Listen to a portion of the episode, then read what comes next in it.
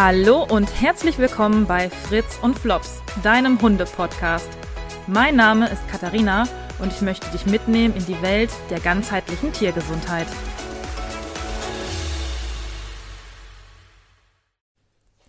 Hallo zu einer neuen Folge Fritz und Flops. Schön, dass du dabei bist. Diesmal zur homöopathischen Notfallapotheke. Ähm, nur kurz als Einwurf. Dieses komische Geräusch im Hintergrund ist meine Hündin Frieda, die mit ihrem Kong beschäftigt ist. Kann ich äh, dir nur empfehlen, super Tipp. Ich habe einfach nur Nassfutter in diesen Kong gestopft, eingefroren und der Hund ist ewig beschäftigt. Also die sitzt da jetzt bestimmt schon eine halbe Stunde und versucht, äh, das Nassfutter rauszulecken. Hört sich komisch an, aber der Hund ist zufrieden. Ja, äh, die homöopathische Notfallapotheke. Es ist etwas schwierig, das hier in einem Podcast zu besprechen, denn wenn ich das jetzt einfach runterratter, wirst du dir das eh nicht merken können und wirst nicht viel davon haben. Ich möchte aber, dass du ein Gefühl dafür bekommst, wie du deinen Hund behandeln kannst, was du machen kannst und wie du das richtige Mittel findest. Ich werde auch noch mal was hochladen, das verlinke ich dir in den Show Notes. Das ist nur so ein tatsächlich sehr, sehr, sehr, sehr knapper Zettel ich finde, im Notfall reicht das aber auch. Du kannst dir auch gerne ein Buch kaufen. Da gibt es eine ganze Menge für Hundebesitzer. Die Elke Fischer hat einiges geschrieben. Ähm, Homöopathie für Hunde, Quickfinder, Homöopathie für Hunde und so weiter und so fort. Einfach mal googeln. Da findest du auf jeden Fall was. Äh, Elke Fischer oder auch von anderen Autoren. Tatsächlich einfach gehaltene ähm, ja, Literatur, um ja, deinen, deinen Hund zu behandeln. Dazu muss ich aber auch sagen, das habe ich ja in den anderen Folgen auch schon gesagt, bitte behandelt eure Hunde nicht selber. Keine Eigentherapie. Da meine ich aber tatsächlich jetzt eine Langzeittherapie oder äh, Homöopathie in hohen Potenzen. Es kann ja sein, dass dein Hund Sonntagmittags anfängt zu erbrechen. Und es ist vielleicht jetzt nicht so dramatisch. Da möchte man ja jetzt vielleicht nicht auf dem Sonntag den Tierarzt rufen. Ähm, für solche Fälle ist es halt super, wenn du was da hast. Dazu müsstest du natürlich auch eine gewisse Auswahl an homöopathischen Medikamenten zu Hause haben, damit du diese dann auch geben kannst. Und da gibt's so, also eigentlich ist man schon so mit drei, vier, fünf, vielleicht sechs gut bedient. Ähm, manche Hunde haben ja auch äh, so eine Prädisposition für gewisse Sachen. Manche haben alle paar Wochen mal Erbrechen oder ähm, fressen irgendwas äh, Schlechtes und dann geht es denen nicht so gut. Also solche Sachen sollte man dann natürlich zu Hause haben. man muss nicht unbedingt alles haben und auch nicht alles, was ich gleich erwähnen werde. Wichtig ist, wie gesagt, dass du ein Gefühl für das Mittel bekommst für die Symptome, die dieses Mittel abdeckt und letztendlich nach deinem Gefühl gehst. Also das habe ich ja auch in der letzten Folge schon gesagt, dass die Homöopathie eine energetische, eine, äh, eine energetische Therapieform ist. Und da spielt natürlich die Energie, die Schwingung eine Rolle. Und wenn du gleich das Gefühl hast, das passt besser als das andere, dann nimm das auch. Also dann überleg nicht zu lange und ach, das Symptom passt aber besser dann geh nach deinem Gefühl. Ähm, was ich auch ähm, toll finde an, an Büchern, äh, wo wir noch bei der Literatur sind, ich verlinke dir das auf jeden Fall in den Show Notes. Das ist ähm, vom Sonntag Verlag Homöopathische Arzneimittelbilder bei Hund und Katze. Ich glaube, das ist eigentlich nicht für den Laien gedacht, aber ich finde es äh, zum Kreischen, weil ähm, einige Mittel, natürlich lange nicht alle, aber die meisten wichtigen Mittel ähm, beschrieben sind in ihrer Toxikologie und natürlich auch ähm, in den Symptomen, die sie abdecken und den Modalitäten. Also sprich, Modalitäten sind immer das, was, wann ist es besser, wann ist es schlechter, warme Luft, kalte Luft etc. pp. Und das Schöne an diesem Buch ist, dass hier so comicartige Zeichnungen sind mit ähm, Symptomen, die dieses Mittel irgendwie ähm, explizit beschreiben. Also ich habe hier gerade aufgeschlagen Antimonium crudum. Und da sitzt eine Katze, ähm, ja, wie sie Kot absetzt, äh, Durchfall. Und drunter steht, und da sind dann noch so ein paar harte Brocken gezeichnet. und drunter steht dann als ähm, Keynote abwechselnd harter Kot und Durchfall. Ähm, ja, ihr müsst euch das eigentlich angucken. Ich finde es wirklich zum Schreien. Oder ähm, ein Hund mit raushängender Zunge. Drunter steht weißer Zungenbelag, Sekret, Ragaden. Also, ähm, wie gesagt, es ist eigentlich explizit nicht für den Laien, aber ähm, man kann sich durch diese Comics einfach auch super ein Bild machen von dem Mittel. Also, wenn dich das äh, tiefergehend interessiert, ähm, Autoren sind Gabriele Pfeiffer und Julia Drinnenberg vom Sonntag Verlag. Homöopathische Arzneimittelbilder bei Hund und Katze. Ich verlinke es dir auf jeden Fall. Was ich auch sehr schön finde, ist ähm, von Alexander Stefan Stefanovic, schwierig auszusprechen, ähm, Notfallglobuli, Homöopathie bei Verletzungen. Das ist äh, für den Humanbereich, kann man aber auch aufs Tier ummünzen und da geht es tatsächlich wirklich um akute Verletzungen. Ähm, ich finde das auch sehr ausführlich beschrieben und sehr gut. Also da geht es wirklich um, um akute Sachen ähm, jeglicher Art. Ich schaue gerade rein. Ähm, also zum Beispiel blutende Wunden, Verletzungen ähm, von Haut, Gewebe, tief oder nicht tief, ähm, Prellungen nach Operationen. Also mh, das ist sehr ausführlich und äh, ich finde das nicht schlecht und ich glaube, es ist auch gar nicht teuer. Notfallglobuli sind natürlich auch Praxisbeispiele da, kann man sich auch immer noch ein Bild machen. Also ähm, wenn dich äh, die Homöopathie tiefergehend interessiert, kann ich dir auch das sehr empfehlen. Ja, jetzt will ich dir mal ein paar Mittel vorstellen, einfach wie gesagt fürs Gefühl. Und ähm, da habe ich ja immer mein, mein Schnupfenbeispiel äh, so oft in der Homöopathie. Und da sind wir ganz schnell bei Allium cepa. Und Allium cepa ist ein Mittel, was oft bei Niesreiz mit Fließschnupfen, wässrigem Sekret, unter Umständen auch wundmachendes Sekret, rote Augen, brennende Augen, Tränenfluss. Allium cepa ist die Küchenzwiebel, also alles, was du mit der Zwiebel oder mit Zwiebelschneiden verbindest, kannst du dann damit abdecken. Wie gesagt, meistens sind es halt diese Fließschnupfen, tränende Augen, Geschichten. Ähm, bei mir ist es oft so, wenn eine Erkältung beginnt, dann ist es oft mit viel Niesen und laufender Nase verbunden. Ähm, kennzeichnend ist, dass es an der frischen Luft besser ist. Allium cepa. Bitte in einer D6. Und das gilt hier tatsächlich für so gut wie alle Mittel in einer D6. Das ist so eine Standardpotenz, wo ihr nichts mit verkehrt machen könnt. D6, von mir aus eine D12, aber dann hört es auch auf. Ja. Gibt so ein paar Ausnahmen, da kann man mal höher oder tiefer gehen, aber wenn du dir nicht sicher bist, nimm eine D6. Und du kannst grundsätzlich ähm, die Globuli, je nachdem wie akut es ist, wenn es sehr akut ist, auch dreimal hintereinander stündlich geben. Also du gibst fünf Globuli, eine Stunde später nochmal fünf, eine Stunde später nochmal fünf und dann wartest du erstmal ab. Ähm, prinzipiell ist eine sechs aber sehr gut dreimal täglich. Und dann wartest du aber ab. Es kann ja auch sein, dass es nach einer Gabe schon wesentlich besser ist. Und in der Homöopathie sagt man immer, solange ein Mittel wirkt, und so, ja, also genau, solange ein Mittel wirkt, äh, wird keine weitere Gabe gegeben. Also du hast jetzt eine laufende Nase oder vor allen Dingen dein Hund, wir sind ja beim Hund. Dein Hund hat eine laufende Nase und niest viel und die Augen tränen. Du gibst Allium Cepat D6, einmal fünf Globuli. Am besten steckst du das in die Lefze. Da kann das schön ähm, schleimhautmäßig absorbiert werden. Ähm, idealerweise 15 Minuten vorher und nachher nicht fressen und trinken. Aber ähm, im Endeffekt macht es auch nicht so viel aus. Das wäre jetzt wirklich der Idealfall. Und dann wartest du ab. Passiert gar nichts, kannst du das nochmal geben.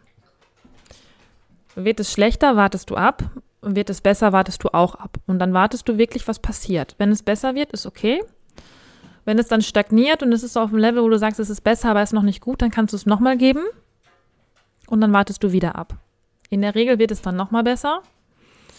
Wird es schlechter, musst du erst abwarten, ob du wieder auf den Status quo kommst, den du mal warst, oder ob es jetzt irgendwie dauerhaft schlechter wird. Dann kannst du es auch irgendwann nochmal geben. Wenn du es jetzt mittags gegeben hast, gibst du es abends nochmal. Wenn es dann immer noch schlechter wird oder gar nicht besser, dann lass es bitte weg. Ähm, wenn gar nichts passiert, auch noch einmal geben, vielleicht noch ein drittes Mal, aber auch dann bitte nicht weitergeben. Weil wenn es schlechter wird, fangen wir mal so an, wenn es schlechter wird, dann kann es sein, dass der Körper erstmal damit arbeitet. Es passiert irgendwas und dann kann es immer erst eine Erstverschlimmerung geben. Das sollte dann aber wieder besser werden und vor allen Dingen sollte es auch besser werden, als es zu Beginn war. Wenn das nicht der Fall ist, dann ist es nicht das richtige Mittel und die Krankheit ist schlimmer geworden, einfach im Krankheitsverlauf und hatte gar nichts mit der Gabe deines homöopathischen Medikamentes zu tun. Wird es besser, ist natürlich super, wartest du ab, eventuell gibst du es nochmal und vermutlich, wenn es dann nochmal besser wird, ist die Geschichte ja vielleicht schon erledigt. Passiert gar nichts. Gibst du es auch ein, vielleicht noch ein zweites Mal, vielleicht beziehungsweise dann noch ein drittes Mal. Aber auch dann, wenn es dann nicht besser wird, auch dann ist es nicht das richtige Mittel. Ja, kratzt mein Hund hier rum, macht sich seinen Liegeplatz. Ähm, also immer, wenn ich merke, es passiert gar nichts oder es wird gar noch schlechter, dann ist es nicht das richtige Mittel, weglassen. Allgemein behandelst du deinen Hund nicht länger als zwei Tage. Wenn in zwei Tagen nichts besser geworden ist, dann je nach Grad, Schweregrad der Erkrankung, rufst du entweder deinen Tierarzt an oder deinen Tierheilpraktiker. Ja, also wenn ich jetzt einen Welpen habe, der jetzt schon seit drei Tagen kotzt, dann geh zum Tierarzt. ähm, das musst du entscheiden, beziehungsweise das ähm, ja, äh, entscheidet dann halt der Grad der Erkrankung und wie schlecht es dem Tier geht. Wenn du da jetzt schon so lange gewartet hast und schon selber therapiert hast, dass es für einen Tierheilpraktiker wahrscheinlich jetzt auch nicht mehr so der Fall ist, dann bitte schnell zum Tierarzt. Ja. Dann haben wir Apis. Apis ist zum Beispiel ein Mittel, wenn du dir da 100% sicher bist. Und das ist man oft bei Apis, darfst du auch eine D30 oder eine C30 geben, weil da reicht tatsächlich meistens eine einmalige Gabe, dass alle Symptome verschwunden sind. Apis ist das Bienengift und das ist natürlich bei allen Geschichten, die Insektenstiche sind, Allergie auf Insektenstiche, auf Bienenstiche, aber auch auf andere Stiche oder Symptome, die ähnlich sind. Nesselsucht, Brennnesseln, also alles, was irgendwie ähm, dicke Beulen mit Juckreiz verursacht, Hitzesymptomatik, ähm, brennend heiß, ähm, juckend, das ist Apis. Und da reicht, wie gesagt, meistens tatsächlich eine Gabe. Wespenstich. Wenn man Wespenstich weiß, ist aus eigener Erfahrung. Wespenstich, ähm, Apis D30 oder Apis C30 und man hat eigentlich nichts danach. Arnika ist ein Mittel, was irgendwie so gut wie jeder kennt. Arnika ähm, wird bei Verletzungen, vor allen Dingen bei stumpfen Verletzungen, Traumata, Blutergüsse, Stauchungen, ähm, aber auch bei Blutungen und auch bei Schock angewendet. Also es ist tatsächlich natürlich auch bei, also beim Schock, der sich körperlich äußert, aber auch bei seelischen Schockgeschichten. Also ich hatte auch schon Hunde aus dem Tierschutz, die ähm, ja schlimme Sachen erlebt haben, die Annika bekommen haben von mir. Aber für dich, äh, für deinen Hund als Selbsttherapie ist es natürlich erstmal auf körperlicher Ebene wichtig. Ähm, ja, wie gesagt, alles, was so stumpfe Traumata sind, was, ähm, wo man denkt, oh, das gibt einen blauen Fleck, das ist tatsächlich Annika. Ähm, da reicht auch eine D6. Eine D6 wirkt bei Annika sehr, sehr gut. Und ich, ich, da kriege ich, ich sträume sich die Nackenhaare, ich weiß gar nicht, wie ich anfangen soll. Es kursiert im Internet immer noch oder auch in den Köpfen der Menschen, dass man Annika vor einer Operation geben sollte. Bitte auf gar keinen Fall. also wenn wir hier ähm, von einem Mittel sprechen, was bei Blutergüssen und Blutungen angezeigt ist und bei Stauchungen und bei Traumata, also äh, einen großen Bezug zu Blutungen hat. Was ich auch super, also wirklich, Annika ist super nach einer Operation. Total toll. Wirklich. Fördert die Wundheilung, ähm, hat man weniger Blutergüsse, ist wirklich, wirklich gut. Aber niemals vor einer OP. Und ich glaube, ich habe das in der letzten Folge auch erwähnt, dass eine, äh, dass, ja, dass eine homöopathische Behandlung niemals vorbeugend sein kann. Ich kann nur das behandeln, was ich sehe oder was mir dann eben das Tier zeigt. Vor einer OP habe ich nichts. Ich habe da noch keinen Schnitt, ich habe noch keine Blutung. Ähm, gilt auch, wir kommen gleich zu Staphysagria auch noch später, ähm, auch dafür niemals vorher. Weil was passiert, wenn ich Annika vorher gebe und Annika hat einen starken Bezug zu Blutungen, dann kann es sein, dass die Blutung dadurch natürlich noch schlimmer wird während der OP. Weil ich habe ja vorher nichts. Ich nehme Annika oder ich gebe mein Tier Annika. Der Körper ähm, macht eine, im schlimmsten Fall eine Arzneimittelprüfung durch, bekommt genau die, die Symptome, gegen die es eigentlich sein soll, verdünnt das Blut vielleicht, ähm, steigert die Durchblutung, ähm, während der OP vielleicht sogar ein erhöhtes Blutungsrisiko. Also jetzt mal wirklich Worst Case. Bitte nicht vorher geben. Nachher go for it. Kein Problem. Bin ich völlig bei dir. Ähm, ich habe gerade äh, hier mein äh, Comic äh, Homöopathiebuch aufgeschlagen. Da steht äh, natürlich auch bei Annika bei Schmerzen nach Trauma und Schock. Und es ist ganz süß. Es ist ein Hund, der von einem Pferd getreten wird. Also man sieht den Hufabdruck auf dem Hundepo und noch den Pferdehuf. Also es ist wirklich dieses, ich liebe dieses Buch. Ähm, wenn du dir nicht sicher bist, ähm, Annika ist auch, wenn das Tier sich im Dunkeln verkriecht. Also das kann nochmal so ein Begleitsymptom sein. Ähm, Trauma, die noch lange nachwirken eventuell sogar mit nächtlichen Panikattacken. Aber auch übertrainierte Hunde, die ähm, müde und kaputt sind, zerschlagen sind. Der Kopf ist meist heiß, der Körper kalt. Ähm, ja, das sind nochmal so ähm, ein paar Symptome von Anika. Alle Erkrankungen, die sehr plötzlich auftreten und mit Fieber, Hitze, Schmerzen oder Angst zu tun haben, da ist Belladonna angesagt. Belladonna D6. Ähm, Hitze, Fieber, Schmerzen, Angst. Und es ist fast immer plötzlich. Also ganz plötzliche Fiebererkrankungen, plötzliche Infekte, ähm, große Hitzesymptomatiken, das ist Belladonna gibt es tatsächlich, mm, würde ich sagen, gar nicht so den Bedarf in der Hausapotheke, weil ähm, oft sind es natürlich auch äh, so schlimme Infekte, dass einfach da auch ein Tierarztbesuch nötig ist. Hat dein Hund trockenen Husten, trockene Schleimhäute?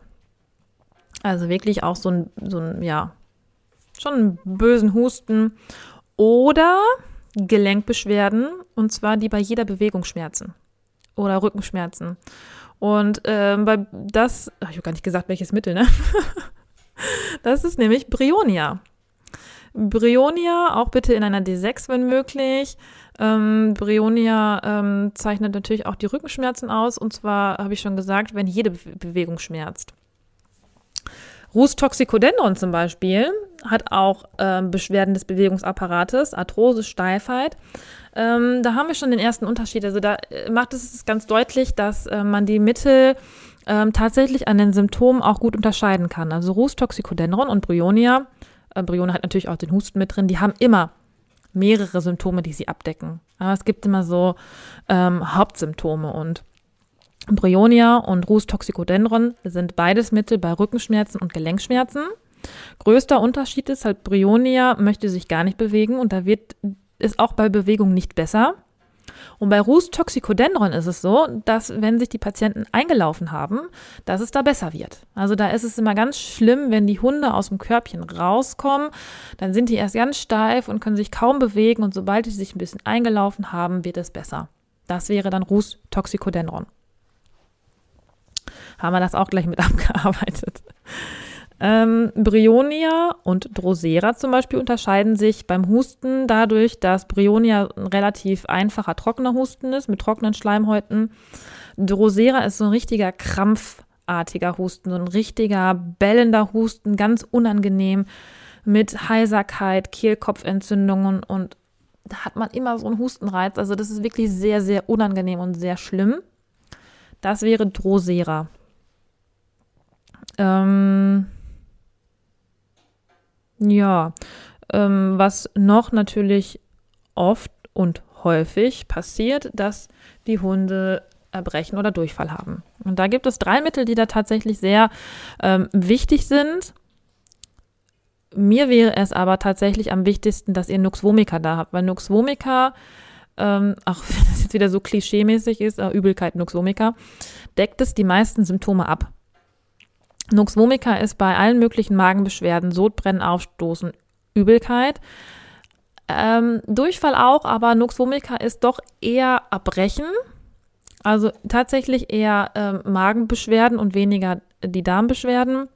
Aber hat natürlich auch die Durchfallsymptome da auch mit drinne. Und ähm, federführend für Nux vomica ist tatsächlich, dass es ausgelöst wird oder oft ausgelöst wird durch falsches Futter oder Medikamente. Ja, das ist dann immer Nux vomica. Und auch da gibt es Modalitäten. Nux vomica ähm, werden besser bei Ruhe und Schlaf, bei feuchtwarmem Wetter und bei starkem Druck.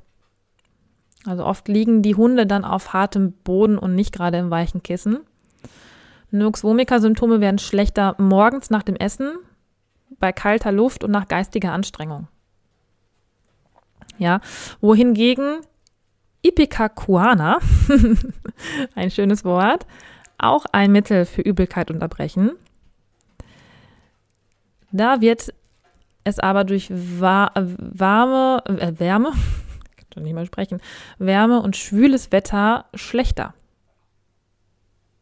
Ja, also wir haben ja bei Nux vomica schlechter bei kalter Luft, Ipecacuana schlechter, warme, schwüle Luft, schwüles Wetter. Ipecacuana-Symptome oder Patienten sind oft reizbar. Manchmal ähm, gibt es blutigen Durchfall, blutiges äh, Erbrechen und die Tiere sind appetitlos, also völlig appetitlos. Bei Nux vomica kann es schon mal sein, dass sie trotzdem fressen, bei Ipecacuana auf gar keinen Fall. Dann gibt es noch Okubaka, auch ein schönes Wort, ähm, hat auch die Verdauungsstörungen mit drinne. Durchfall, Erbrechen, Übelkeit. Und da wird es besser bei Nüchternheit. Also die können auch gar nichts essen. Das kommt sonst sofort alles wieder raus. Und da ist ein Leitsymptom bei Okubaka ähm, Nahrungs- und Klimawechsel. Also ganz, ganz, ganz oft äh, bei Reisen ins Ausland. Es ist natürlich jetzt eher für den Menschen, bei den Tieren eher seltener. Ähm, bei Reisen ins Ausland ähm, Klimawechsel oder ähm, tatsächlich komplett dieser Nahrungswechsel. Das kann natürlich auch nach einer Futterumstellung passieren. Oder wenn ich einen Hund aus dem Ausland hole, aus dem Tierheim oder, oder, oder. Ähm, da kann es auch sein, dass Verdauungsstörungen auftreten und Okubaka das richtige Mittel ist. Wie gesagt, lies es nach, guck's dir an und entscheide nach Gefühl.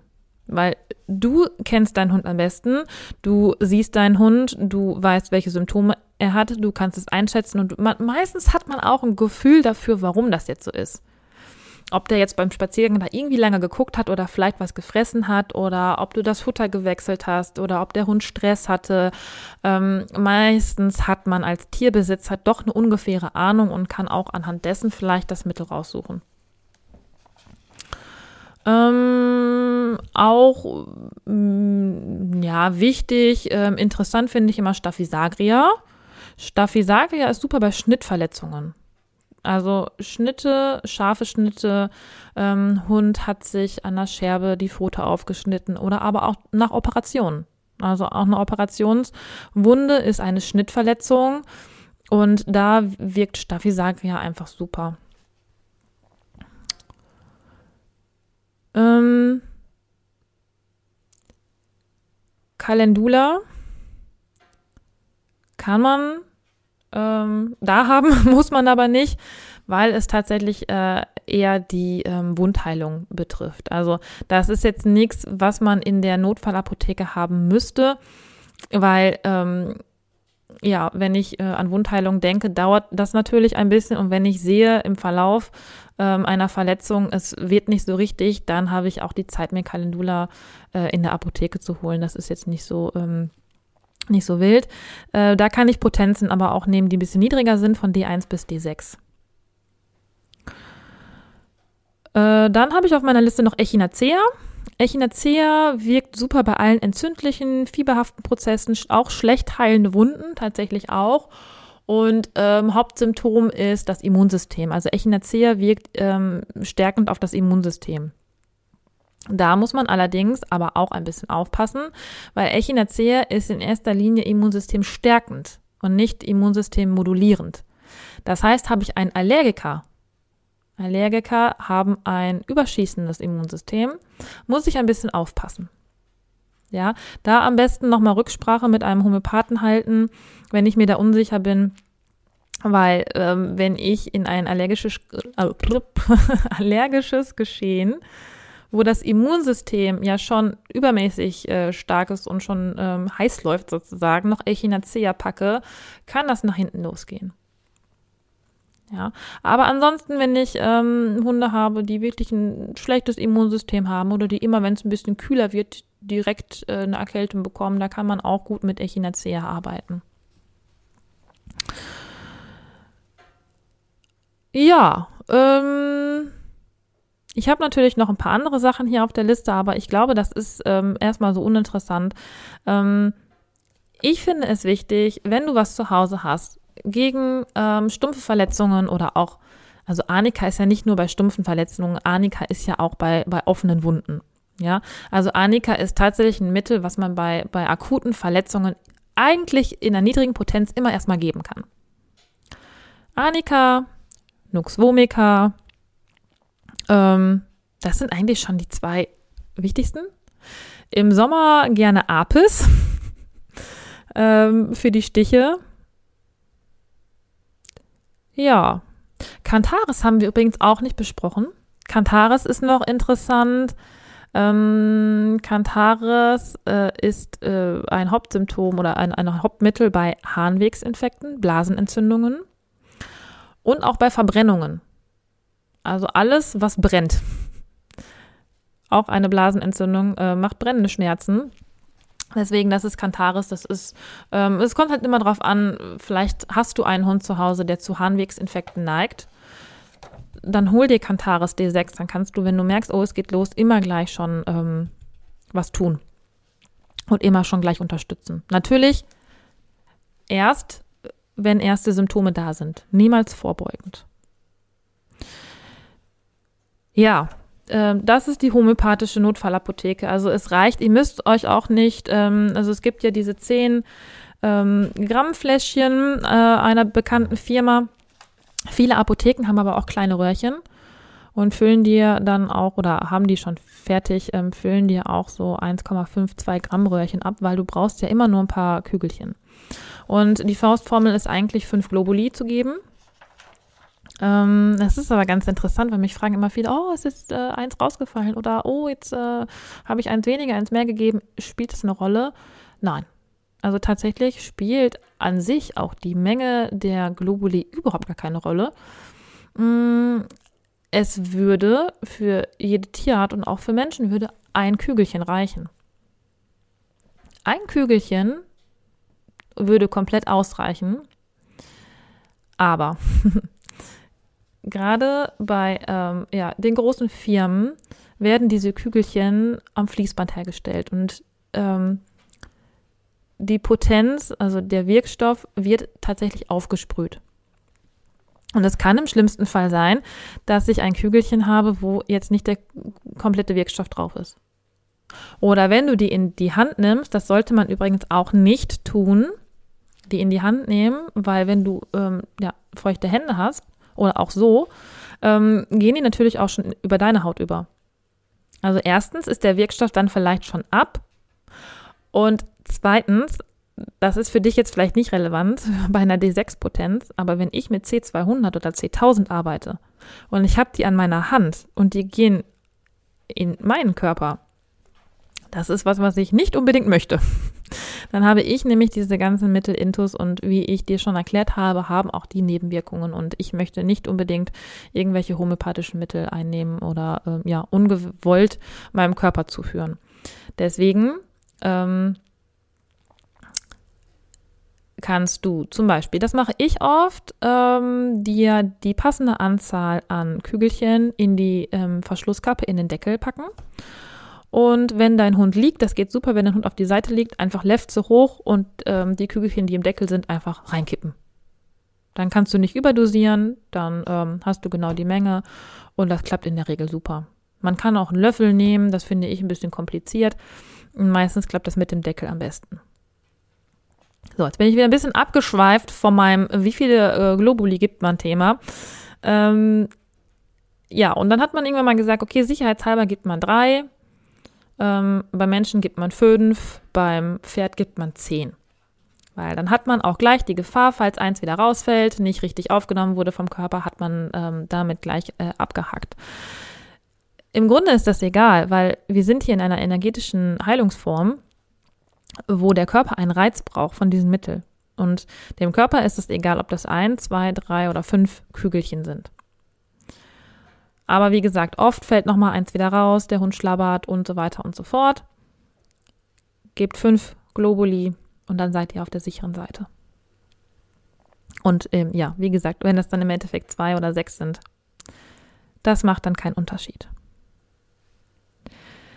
Was ich persönlich auch immer noch sehr wichtig finde, wenn wir von ähm, ja, homöopathischer Notfallapotheke oder allgemein von Notfällen sprechen, finde ich es ähm, sehr wichtig und tatsächlich auch essentiell, wenn man ein bisschen Erste Hilfe am Hund auch äh, kann, geschult ist, wenn man weiß, wann ein Notfall ein Notfall ist und eventuell sogar reagieren kann. Ich gebe selber Erste-Hilfe-Kurse am Hund. Die werden immer sehr gerne besucht und ähm, ich, ich finde es wirklich wichtig, weil die Hunde sind ähm, ja unser ständiger Begleiter. Wir haben sie mit im Auto, wir haben sie unterwegs, wir gehen mit ihnen spazieren. Ähm, ja, Hunde sind unsere Familienmitglieder. Ich denke, jeder ist geschult in erster Hilfe am Menschen, sollte man auch. Und ähm, ich finde das dann halt auch nicht verkehrt, wenn man es beim Hund auch kann. Und das fängt damit an, dass man die Vitalparameter eines Hundes kennt. Dazu gehört Temperatur, Atemfrequenz, Pulsfrequenz. Ich kann dir das auch gerne hier hochladen und in den Show Notes verlinken, aber das kannst du auch einfach googeln. Ähm, nur manche Leute wissen gar nicht, dass eine Temperatur bis 39 Grad beim Hund total normal ist. Oder bei der Katze sogar bis 39,2, 39,3. Das ist normal. Ja, manche Leute haben dann schon Angst, dass das Tier Fieber hat. Nein, hat es nicht. Oder die Atemfrequenz, Pulsfrequenz. Also das sollte man als ähm, Hundebesitzer wissen, meiner Meinung nach. Und es ist auch wichtig, dass du weißt, wo, wo fühle ich denn den Puls? Ja, jetzt mal im Worst Case, es muss ja auch gar nicht dein eigener Hund sein. Du bist am Autounfall beteiligt oder du siehst einen Autounfall, da liegt ein Hund. Ähm, du weißt gar nicht, schlägt das Herz noch, atmet der noch, hat der noch Puls? Muss ich da überhaupt noch was machen oder ist der schon tot? Ja, wie finde ich das raus? Also ich finde das wichtig. Ich finde das sehr, sehr wichtig und also nur mal kurz, also ähm, Puls an der Oberschenkelarterie, Arteria femoralis, das ist im Innenschenkel. Das kannst du sehr, sehr gerne mal bei deinem eigenen Hund ausprobieren. Heute. Denn äh, die meisten ähm, können das nicht. Also weil natürlich hat man hat es nie gemacht, man ist verunsichert und ähm, viele finden den Puls ihres Hundes nicht. Ja, Probier's aus. Ähm, ist eine interessante Übung, die ich auch immer an meinen, in meinen Erste-Hilfe-Kursen mache. Ähm, das dauert schon eine Zeit. Oder Schleimhäute. Wann ist mein Hund, äh, wann hat mein Hund äh, normale Schleimhäute? Wann ist er vielleicht blass oder im Schock? Oder ähm, wie erkenne ich einen Schock? Wie erkenne ich einen Notfall? Was mache ich im Notfall? Worst case, mein Hund kippt im Sommer tot um. Äh, natürlich nicht tot um ich bin schon wieder, ich rede mich hier in Rage. Ähm, mein Hund kippt um ähm, und atmet vielleicht nicht oder hat einen Herzstillstand. Was mache ich? Ja. Ähm, Guck mal, ob ein Erste-Hilfe-Kurs in deiner Nähe ist. Ähm, ich biete die regelmäßig an, immer mal auf meiner Homepage gucken oder ähm, ich ja, habe das oft in meinem Status, die sind nicht zu teuer. Ähm, und da gibt es wirklich von den kleinen Notfällen, mein Hund hat Schokolade gefressen, bis wirklich mein Hund atmet nicht mehr oder das ähm, Herz schlägt nicht mehr. Wiederbelebung gibt es alles. Ich habe auch viele praktische Übungen immer da drinne. Wie mache ich einen Verband? Auch sehr wichtig wenn dein Hund sich mal in die Foto geschnitten hat. Du musst zum Tierarzt, ähm, möchtest nicht, dass alles vollblutet oder es ist vielleicht nicht ganz so schlimm und du willst noch einen Tag warten. Wie mache ich einen Verband? Ja, der darf nicht zu fest, der darf nicht zu locker sein. Ich muss die Zwischenzähne polstern. Also ähm, da gibt es doch einige Sachen, die man so äh, äh, beachten muss, sollte. Und ähm, ja, wenn du Interesse hast, ich, ich kann es dir nur ans Herz legen, einen Erste-Hilfe-Kurs am Hund zu besuchen gibt es, äh, glaube ich, äh, in, in, ja, überall. machen Tierärzte, machen Tierheilpraktiker. Ähm, ich mache die und ähm, ich glaube, äh, das macht den Leuten noch immer sehr viel Spaß. Gibt natürlich immer was zu stickern dabei und wir haben, wie gesagt, viel Praktisches dabei und haben auch immer viel Spaß. Die Hunde haben Spaß. Ähm, und äh, ja, wenn du Interesse hast, kannst du mich natürlich sonst auch gerne kontaktieren über meine ähm, ja, gängigen äh, Kontaktwege, WhatsApp, ähm, E-Mail, Social Media, wie auch immer. Ich verlinke dir meine Landingpage in äh, den Show Notes auch. Ich verlinke dir die Literatur. Ich gucke mal, wo ich es am besten hochlade. Dropbox, Elopage. Ich bin da nicht so bewandert, aber äh, es wird alles verlinkt und äh, es ist auch schön, wenn du mir auf Instagram folgst, dann bist du natürlich auch immer up to date. Ja, und damit wären wir auch schon am Ende gelangt. Ähm, wie gesagt, bei Fragen, Anregungen, Wünschen, du darfst dich jederzeit melden. Ich freue mich sehr, dass du zugehört hast und freue mich auf die nächste Folge. Bis dahin.